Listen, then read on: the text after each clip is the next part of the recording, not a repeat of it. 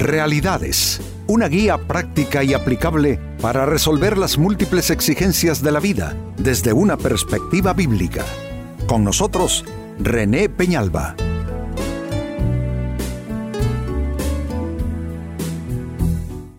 Amigos de Realidades, sean todos bienvenidos. Para esta ocasión nuestro tema, ¿has encontrado el propósito divino en lo que te pasa? En las circunstancias humanas, los eventos que están sucediéndose alrededor de nuestras vidas, Dios tiene propósitos. Dios tiene respuestas que dar y lo aconsejable es que interpretemos la vida y hagamos correcta lectura de la vida a través de los propósitos de Dios. ¿Por qué? Porque Dios tiene propósitos y una voluntad eh, específica y expresa para cada individuo. Dice la Biblia que la voluntad de Dios es buena, agradable y perfecta. Eso lo que ya implica es que para que a nosotros nos vaya bien, lo ideal es movernos dentro de la voluntad de Dios. Para que nos vaya bien, lo ideal es movernos dentro de los propósitos divinos.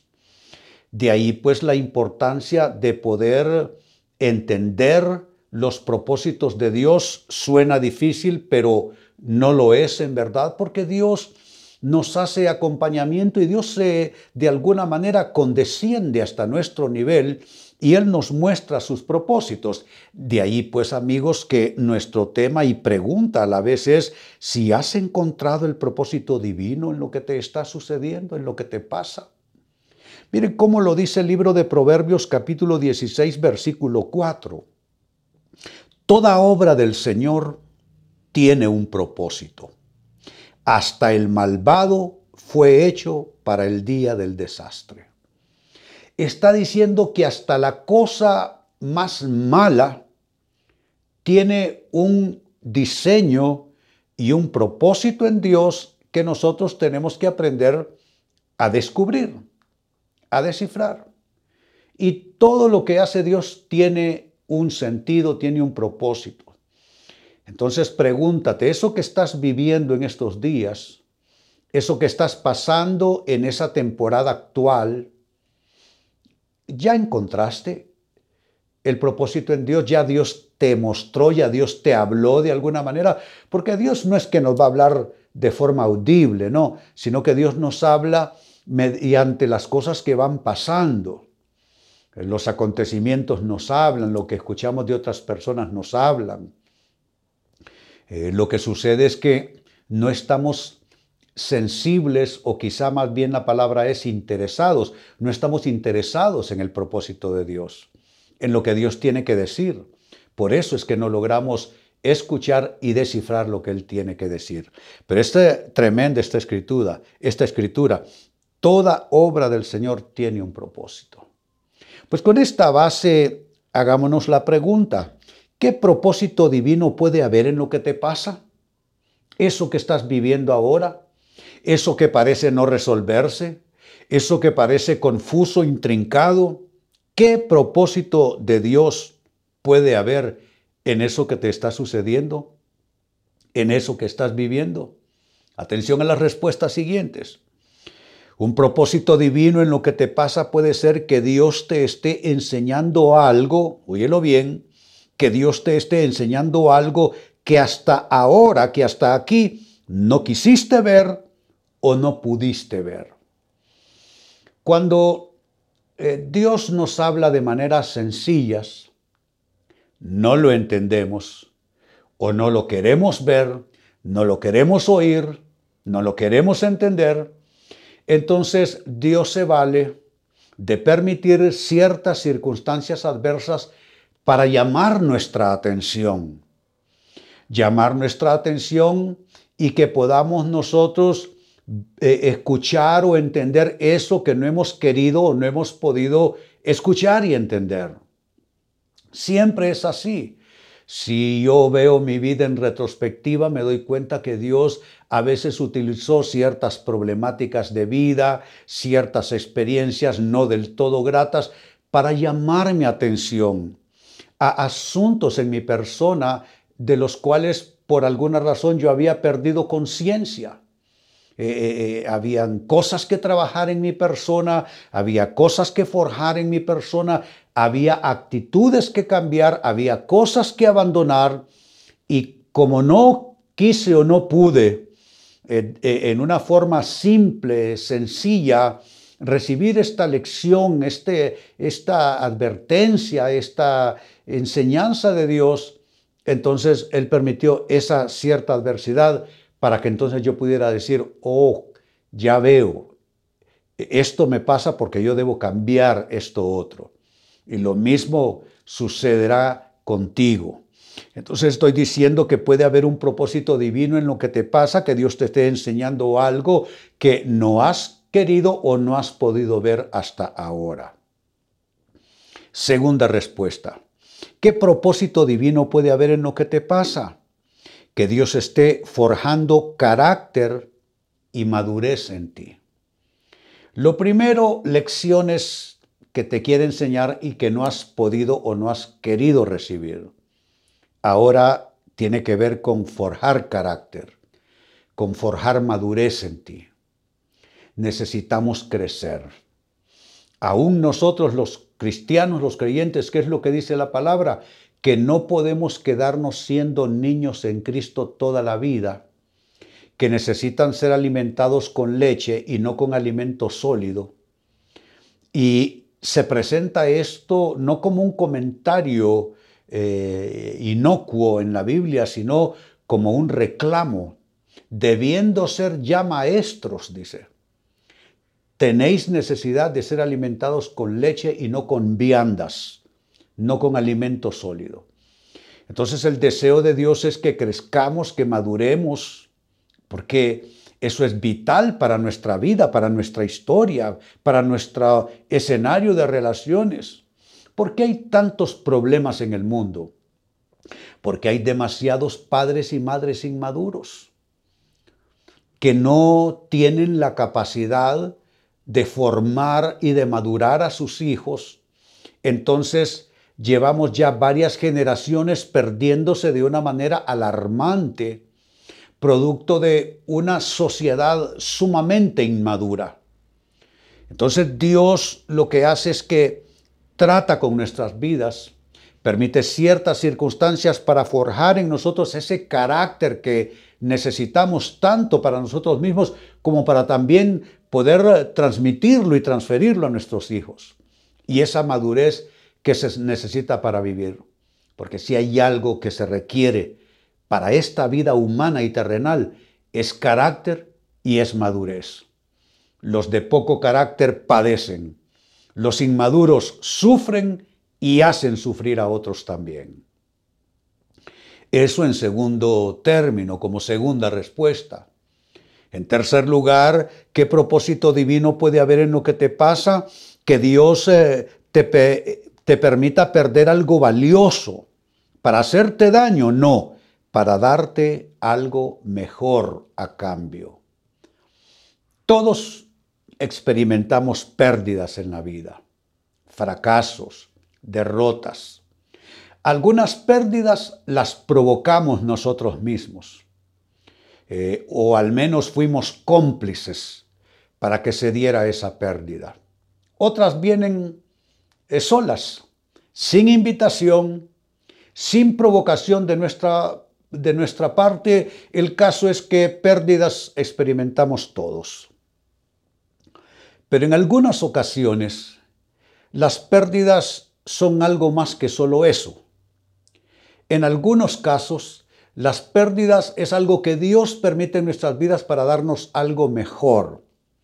Hace muchos años yo tuve pérdidas en el aspecto de mi trabajo de vida, que me dedico, pues, como ustedes ya lo saben, al trabajo del pastorado.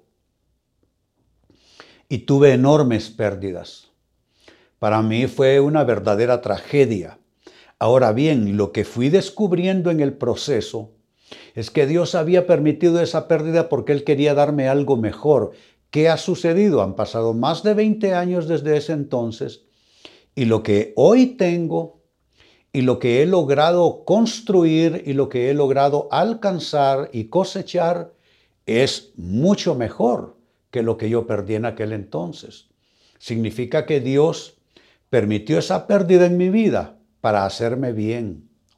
Eso significa que no debemos quejarnos así tan, tan deprisa, sino que debemos meditar si Dios en realidad nos está haciendo bien a través de esa aparente pérdida, de ese aparente fracaso. Y eh, cuando pensamos en esos términos, y si encontramos que esa es la explicación y esa es la respuesta, entonces sí, encontramos el propósito divino en lo que nos pasa. Yo propongo, amigos, que es infortunado tener que depender uno de sus propias y únicas y pobres explicaciones de vida. Lo ideal no es eso, que nosotros veamos cómo nos damos una interpretación, una explicación de lo que sucede. Lo ideal es que digamos Dios me mostró. Lo ideal es que digamos Dios me enseñó esto. Lo ideal es que digamos Dios me permitió que se cerrara esta puerta para abrirme una puerta mejor. Dios permitió que se perdiera esto aparentemente valioso para darme algo aún más valioso. ¿Te das cuenta? Cuando llegas a ese nivel, encontraste el propósito divino en lo que te estaba sucediendo. Eso en tercer lugar. En cuarto lugar, y ya para ir cerrando este círculo de respuestas, también eh, el propósito divino que está detrás de lo que te sucede, quizás que Dios te esté enseñando humildad y te esté enseñando dependencia en Él. ¿Por qué quiere Dios enseñarnos dependencia en Él? Porque es un Dios eh, eh, egocéntrico que quiere tenernos esclavizados. No, es que depender en Dios es lo más seguro para nosotros. O sea que esto, más que tener que ver con Dios, tiene que ver con nosotros. Dios quiere tanto nuestro bien que quiere ser nuestro guía, quiere ser nuestro consejero, quiere ser nuestro protector, quiere ser nuestro sanador, quiere ser nuestro libertador. Él quiere que en la dependencia en Él encontremos la más absoluta libertad y liberación para nuestras vidas, para nuestras personas. Entonces es algo maravilloso. Entonces depender de Dios no es algo malo. Entonces es una clase de, de dependencia para liberación, no para esclavitud. Entonces eh, Dios eh, hace eso, Dios eh, a veces nos está enseñando esa dependencia en Él y nos está también enseñando de paso humildad. La humildad no es humillación, como la mayoría de la gente lo, lo interpreta y lo asume. la humildad es una virtud. Dice la Biblia que nosotros nos humillemos delante de Dios para que Él nos exalte cuando fuere tiempo. La humildad produce exaltación, el orgullo produce desastre, produce derrota. Eh, las personas orgullosas terminan recogiendo pedazos. Las personas, y cuando hablo de humildad, hablo de esa cualidad según la Biblia. Digo porque humildad se utiliza con distintas connotaciones. Por ejemplo, a un pobre en lo material se le llama humilde, pero eso es pobreza. La humildad es una cualidad. La humildad es una virtud. ¿Y qué virtud es esa? Que no necesitas engrandecerte. No necesitas inflarte como quien se infla un globo para sentirte valioso porque tu valor no lo, encuentras en la inflamación de tu ego. Inflamación es tumoral, es un tumor, es una inflamación. Pero no necesitamos eso, porque eso es enfermedad, enfermedad en este caso moral y espiritual. La humildad es no necesitar estar inflamado. Humildad es sentirse suficientemente bien y satisfecho con uno mismo, en lo bueno y en lo malo. Y Dios nos enseña esa, esa virtud de la humildad que va asociada con la dependencia en Él para bendición de nuestras vidas. Volviendo sobre el texto que leía al inicio, Proverbios capítulo 16, verso 4, dice el texto, toda obra del Señor tiene un propósito. Lo que Dios está permitiendo en tu vida tiene un propósito, amigo, amiga. Sigue diciendo el, texto, hasta el malvado fue hecho para el día del desastre. Está diciendo que hasta en las cosas más malas hay un propósito y hay un diseño de Dios. Por consiguiente, lo que nos conviene es buscar ese diseño de Dios en nuestras vidas, buscar ese propósito de Dios en todo lo que nos pasa. La gran pregunta es, ¿qué propósitos pueden de Dios haber en las cosas que vivimos, en las cosas que nos acontecen? Pueden haber por lo menos cuatro propósitos que ya señalé y eh, procedo a resumir. Uno, que Dios te esté enseñando algo que hasta aquí no quisiste o no pudiste ver. Dos, que Dios esté forjando carácter y madurez en ti. Tres, que Dios te permita perder algo valioso para darte algo mejor. Y cuatro, que Dios te esté enseñando humildad y te esté enseñando dependencia en Él. Amigos, con esto cierro el tema, de igual manera me despido. Y les recuerdo que nuestro enfoque de hoy ha sido titulado ¿Has encontrado el propósito divino en lo que te pasa? Hemos presentado Realidades con René Peñalba. Puede escuchar y descargar este u otro programa en rene-penalba.com.